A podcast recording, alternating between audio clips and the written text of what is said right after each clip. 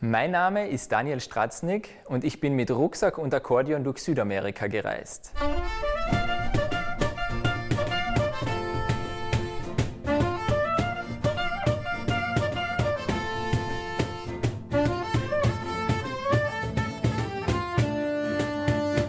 In der heutigen Episode gebe ich euch einen Überblick über meine Reiseroute, nehme euch mit aufs Musikfestival Petronio in Cali, Kolumbien und zu den Wasserfelden von Iguazu.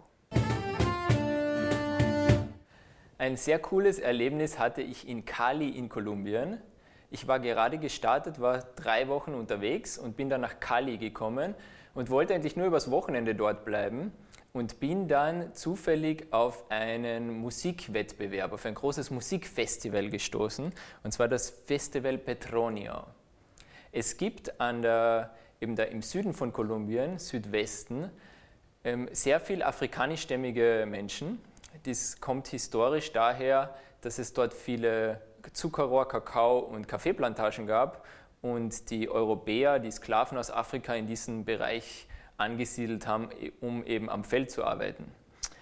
Heute gibt es noch immer eben viele afrikanischstämmige Menschen dort in dieser Region und ihre Musik, also diese afrikanischen Rhythmen, haben sich mit der südamerikanischen Musik verbunden und es ist ein eigener Musikstil entstanden. Und dieses Festival Petronio, das jährlich im August stattfindet, ist so ein großes Zusammentreffen der gesamten Szene. Das ist 60.000 Menschen, muss man sich vorstellen, sind da auf mehreren Bühnen, wird musiziert und das über sechs Tage lang. Und ich war natürlich immer mit dabei und mittendrin.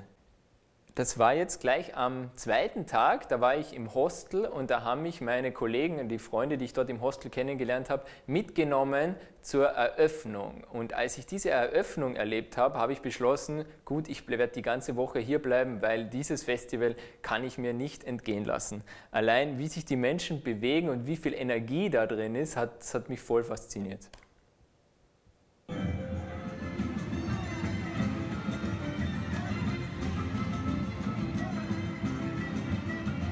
Es gibt drei verschiedene Kategorien dort. Da gibt es einmal, also als erstes das Hauptinstrument ist das Marimba, die Marimba. Man sieht hier, das ist so ein Xylophon aus Holz. Die verschiedenen Kategorien sind dann eben einmal mit den Blasinstrumenten, da klingt das Ganze so.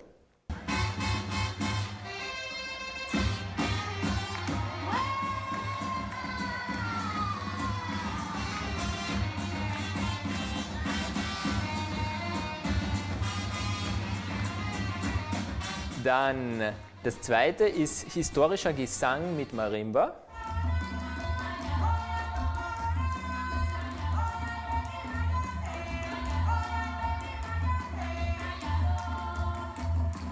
Und die dritte Kategorie sind hier die Geigen.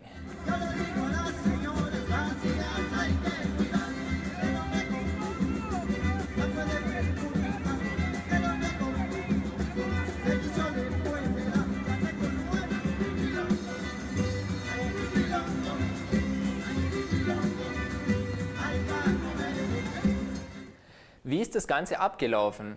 Das war eben auf einem großen Festivalgelände.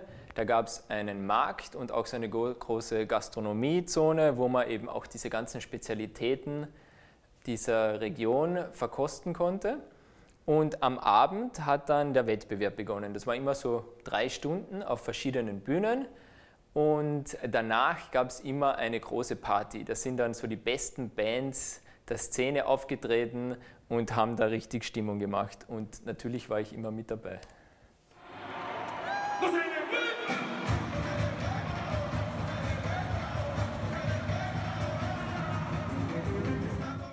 Genau. Ich habe dann im Hostel habe ich den Julian kennengelernt. Das ist ein Fotograf aus Bogota. Der ist extra für das Festival nach Cali gekommen, um dort zu fotografieren. Und ich war eben oft auch mit ihm gemeinsam da am Festival und er hat erstens die Musiker fotografiert und zweitens auch so diese Szenen im Publikum. Und da ist ihm dieser Schnappschuss gelungen, den er dann an eine Zeitung verkauft hat. Und zwei Tage nach dem Festival war das das Titelbild in einer Zeitung dort in Kolumbien der Titel war Que tan bueno es que el petronio se haya blanqueado tanto. Das waren meine Erlebnisse vom Festival Petronio in Cali, Kolumbien. Insgesamt war ich sieben Monate unterwegs und ich zeige euch jetzt einmal meine genaue Reiseroute. Gestartet natürlich in Wien, ging es über den Atlantik nach Bogota, die Hauptstadt Kolumbiens. Die ersten drei Monate, da bin ich per Bus gereist, eben von Bogota bis hinunter nach Bolivien. Und wir schauen uns das einmal genauer an. Von Bogota ging es per Bus nach Medellin und dann weiter nach Cali. Das sind die zweite und die drittgrößte Stadt in Kolumbien. Dann äh, weiter nach Ecuador, die Hauptstadt Quito und dann nach Cuenca im Süden. Wieder per Bus weiter nach Peru, die ganze Pazifikküste hinunter. Was dort sehr interessant war, ist, dass die ganze Pazifikküste Wüste ist. Das heißt, da trifft das Meer äh, aufs Land und dann ist direkt Wüste, weil die Wolken erst dann im Gebirge hängen bleiben und es erst im Gebirge dann in den Anden regnet. Aber der, der Abschnitt direkt an der Küste ist Wüste. Und dann eben bis nach Lima und dann hinauf nach Cusco und zum Titicacasee und dann weiter nach Bolivien, nach La Paz und dann auch in den Süden nach Uyuni, in die Salzwüste von Uyuni. Das waren die ersten knapp drei Monate, war ich da mit dem Bus unterwegs. Dann bin ich das erste Mal geflogen und zwar ging es da jetzt wieder von La Paz nach Sao Paulo in Brasilien. Dort war ich dann zwei Wochen da gibt es eine eigene Episode, wenn ich über meine Erlebnisse in Brasilien berichte. Und von Sao Paulo dann nach Iguazu, wieder per Flugzeug. Die nächsten zwei Monate war ich dann da im Süden unterwegs, das heißt Argentinien, Uruguay und Chile. Ich bin da gestartet in Foz de Iguazu das ist eben die Grenzstadt zwischen, also das liegt im Dreiländereck, Brasilien, Paraguay und Argentinien. Die berühmten Wasserfälle von Iguazu sind dort. Ja, dann ging es durch Argentinien und nach Uruguay und zwar nach Montevideo. Und von Montevideo dann per Schiff über den Rio de la Plata nach Buenos Aires und dann wieder quer über den Kontinent. Ich habe mir gedacht, als Österreicher muss man auch in Cordoba vorbeischauen. Von Cordoba ging es dann wieder zurück über die Anden nach Santiago de Chile und dann ganz hinunter in den Süden nach Chiloé. Das ist eine Insel, das ist dort, wo die Panamerikaner aufhört. Das ist diese Straße, die von Alaska bis Chile geht und die eben hier ihr Ende findet. Das ist, es fühlt sich so ein bisschen an wie das Ende der Welt dort. Und von dort ging es dann wieder mit dem Flugzeug zurück nach Kolumbien und zwar diesmal an die Karibikküste, ganz in den Norden, nach Cartagena. Und die letzten drei Wochen habe ich dann dort verbracht.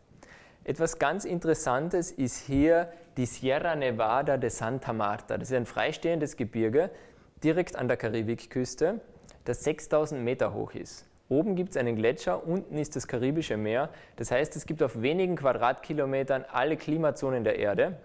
Und dort leben auch noch vier indigene Völker, unter anderem die Kogi-Indianer, die ich auch besucht habe, wo es auch dann eine eigene Episode geben wird. Und da ging es dann noch bis Punta Galinas. Das ist der nördlichste Punkt Südamerikas. Und zum Schluss dann zurück nach Bogota und von Bogota wieder nach Wien.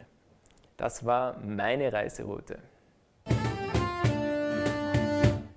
Die Natur in Südamerika ist sehr beeindruckend. Ganz besonders fasziniert war ich von den Iguazu-Wasserfällen. Die befinden sich im Dreiländereck zwischen Brasilien, Paraguay und Argentinien. Und ja, ich habe zwei Tage dort in dem Nationalpark Iguazu verbracht. und äh, dort einfach das Wasser in dieser Kraft und in, in diesem Überfluss zu erleben, war ein ganz einmaliges Erlebnis.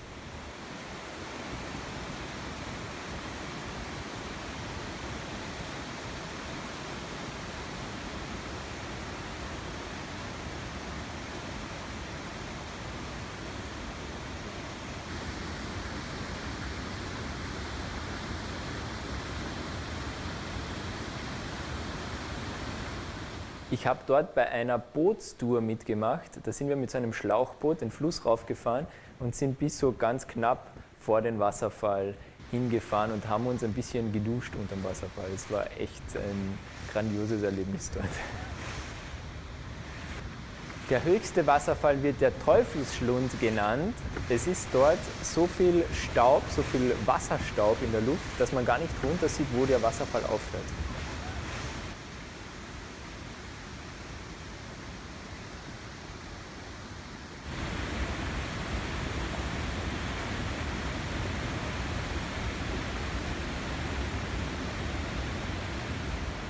Nur wenige Minuten entfernt von den Wasserfällen von Iguazu befindet sich in einem anderen Fluss das zweitgrößte Wasserkraftwerk der Welt. Und zwar das ist das Wasserkraftwerk Itaipu. Das ist ein Kraftwerk, das genau am Grenzfluss zwischen Paraguay und Brasilien steht. Das Spannende ist, Paraguay ist spanisch sprechend, Brasilien ist portugiesisch sprechend und die Arbeiter dort ähm, sprechen Portignol, also das ist so eine Mischung aus Spanisch und Portugiesisch. Wieder die Kraft des Wassers hat mich dort fasziniert. Das war meine Geschichte von den Wasserfällen von Iguazu und dem Itaipu Wasserkraftwerk. Mein Name ist Daniel Stratznik und das war eine Episode von Mit Rucksack und Akkordeon durch Südamerika.